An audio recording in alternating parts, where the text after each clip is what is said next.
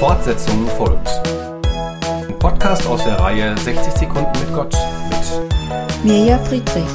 Das Thema der Woche heißt Von Urlaub und anderen Katastrophen.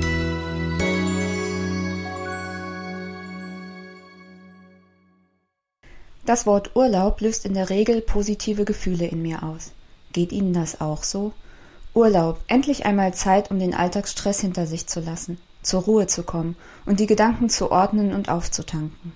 Mein Mann und ich sind im Urlaub gerne in der Natur unterwegs. In diesem Jahr hatten wir einen Wanderurlaub in den Bergen von Nordschweden und Norwegen geplant. 13 Tage ohne Zivilisation, ohne Handynetz, mit viel Natur und allem, was wir brauchten in unseren Rucksäcken. Zeit, um einmal völlig abzuschalten.